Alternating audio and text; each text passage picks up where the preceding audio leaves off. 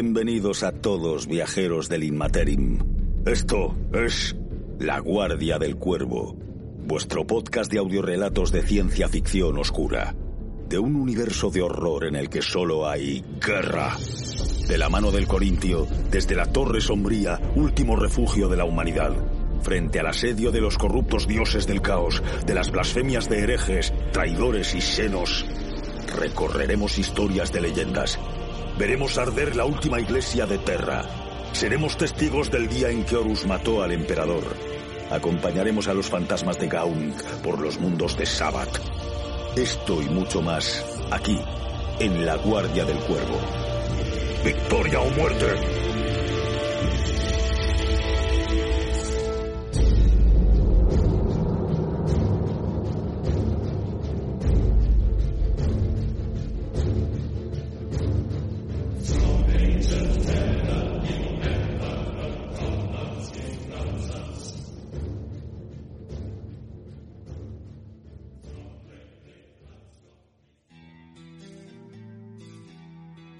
Bienvenidos una vez más a la Torre del Cuervo, vuestro podcast de ciencia ficción sonora más grindar.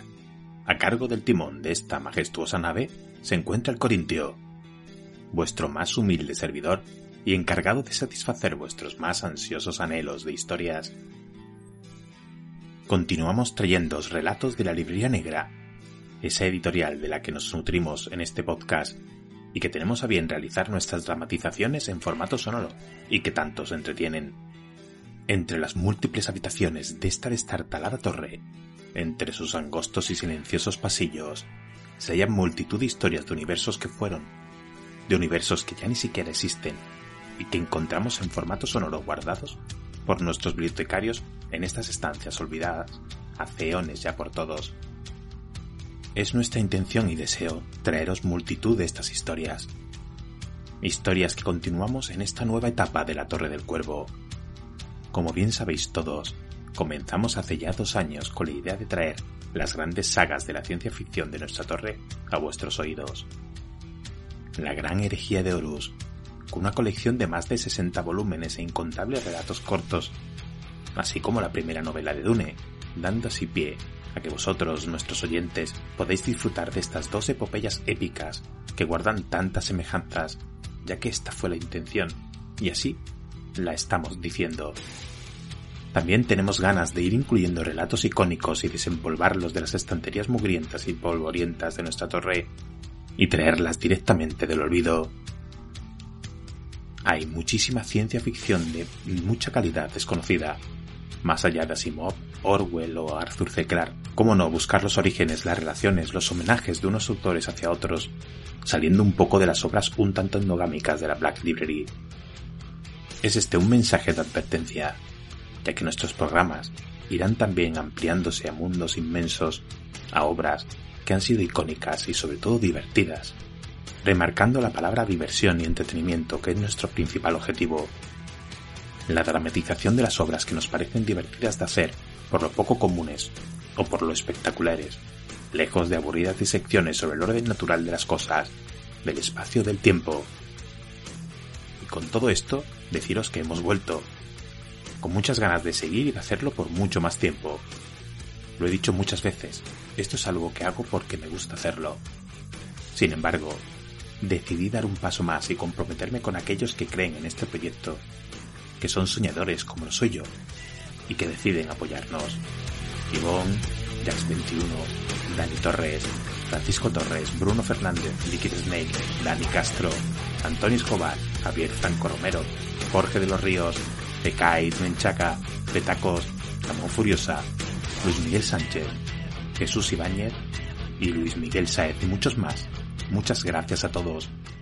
Y espero que los demás os animéis ya que estamos deseando ampliar las opciones de Patreon y que el proyecto vaya cogiendo forma.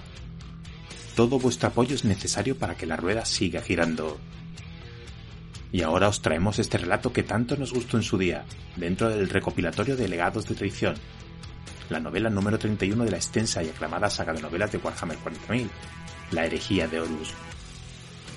Legados de Traición, como bien sabéis, supone, como ya pasó anteriormente con otros títulos de la saga como Cuentos de la Herejía, Los Primarcas, Sombras de Traición o La Marca de Cal, una nueva pausa en las novelas para presentar otra antología de relatos cortos destinados a ampliar el trasfondo de la saga.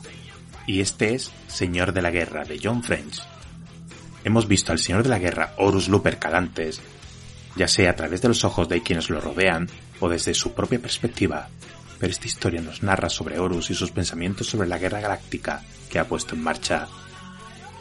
El primarca de los hijos de Horus confronta algunos de sus miedos más profundos en esta historia y se establece a sí mismo como un personaje mucho más complejo de lo que algunas de las historias anteriores nos hicieron creer.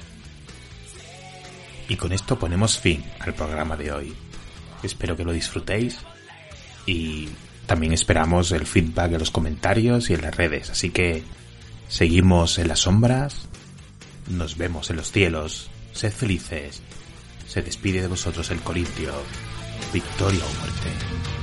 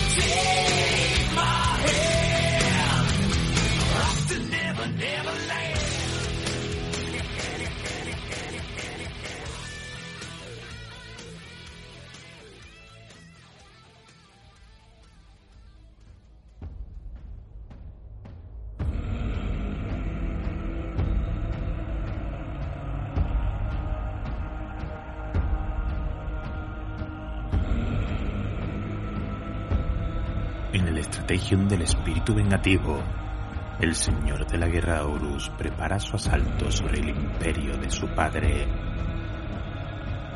Pero, ¿con quién está hablando Horus mientras establece sus planes para el dominio de la galaxia? Señor de la guerra, de John French.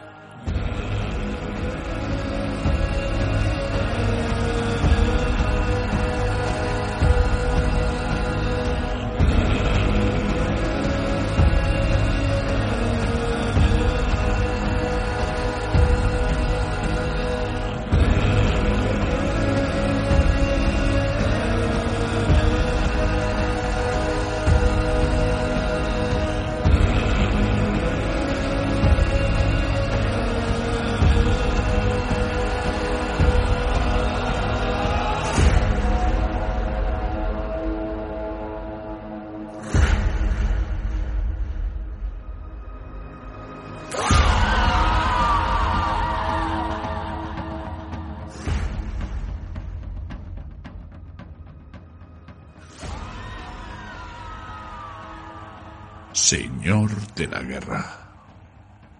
Las palabras quedaron suspendidas en el silencio tras abandonar los labios de Horus.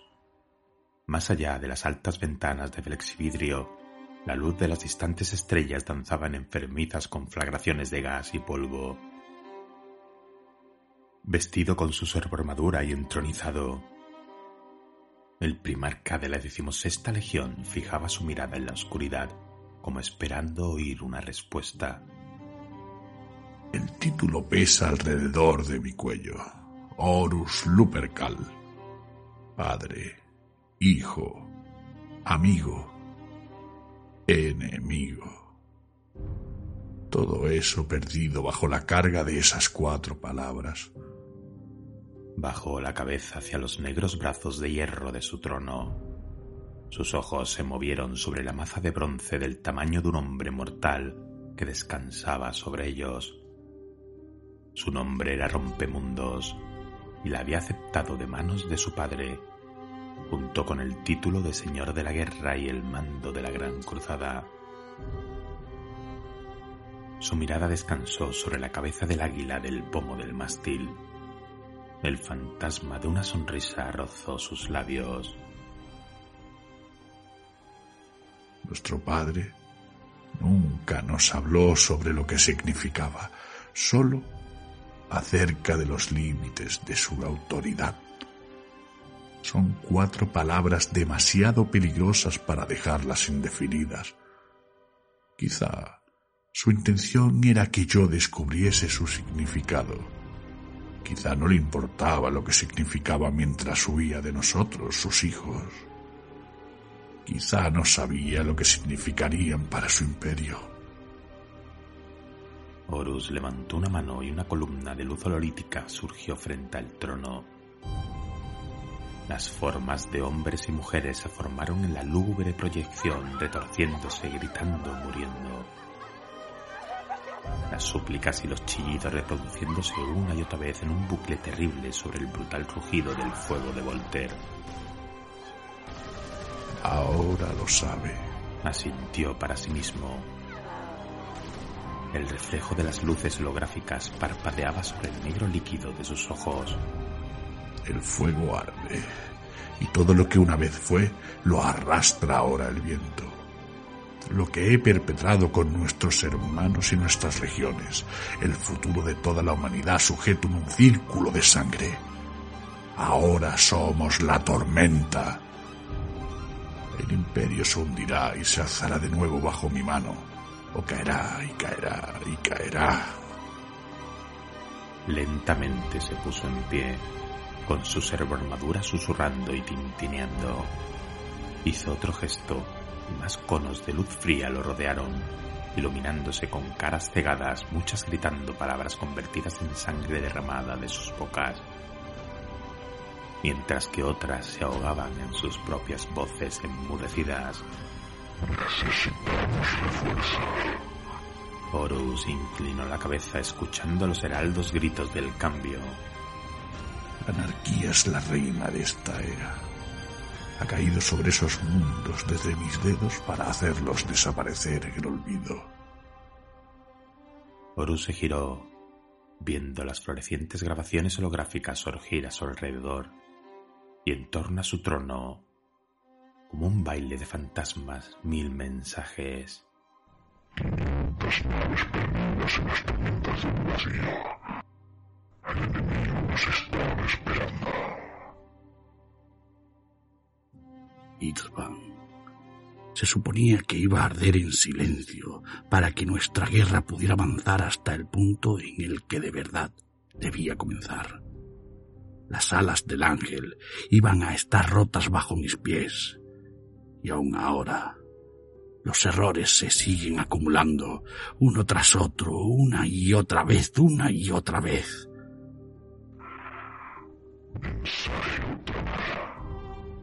Se detuvo, sus ojos fijos en la figura de un astrópata encogido. Calz arde, pero nuestro hermano aún vive.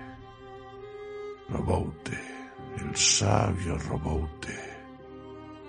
Roboute con sus plumas de escribano y sus planes y sus esperanzas, tan visionario, tan fuerte tan condenadamente perfecto.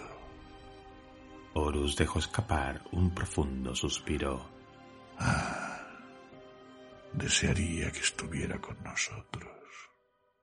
Con un ligero movimiento de sus dedos enfundados en las hojas de sus garras, el enjambre de imágenes se evaporó y el silencio volvió junto a las sombras. Sacudió la cabeza con sus ojos aún fijos en el trono. Dirás que escucho demasiado al Farius y al Orgar, y que una guerra luchada con engaños está condenada a fracasar. Quizás tengas razón. El ojo no lo vio todo y en su ceguera ha colocado cuchillos tras su propia espalda.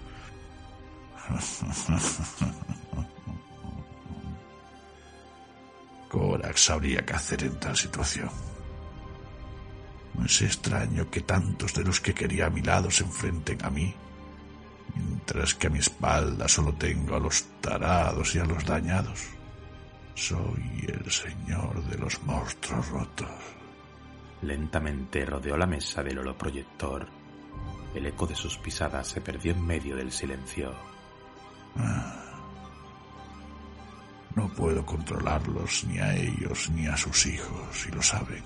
Mortarión y Perturabo y el resto, todos pueden sentirlo. Todos saben que esta guerra ya no es algo que pueda dirigirse, tan solo a apenas encauzarse. pero nunca me han comprendido. No, de verdad.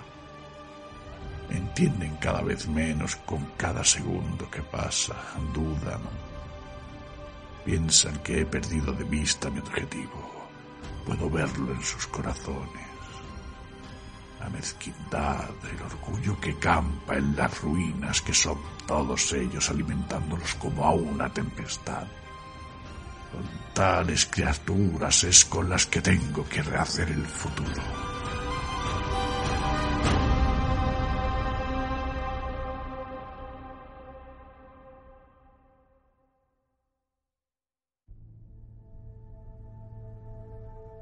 Se detuvo de nuevo a los pies del trono inquieto.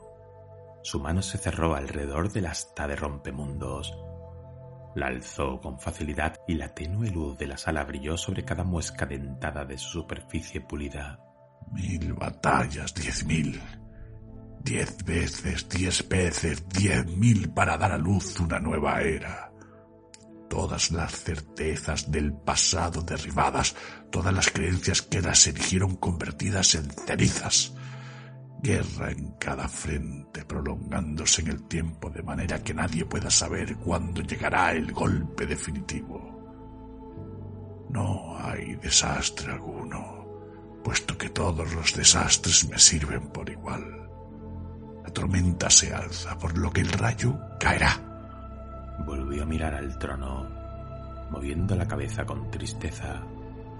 Relajó el brazo y dejó descansar rompemundos a su lado su mirada pareció saltar, perseguir un punto más allá de cuanto se encontraba frente a él.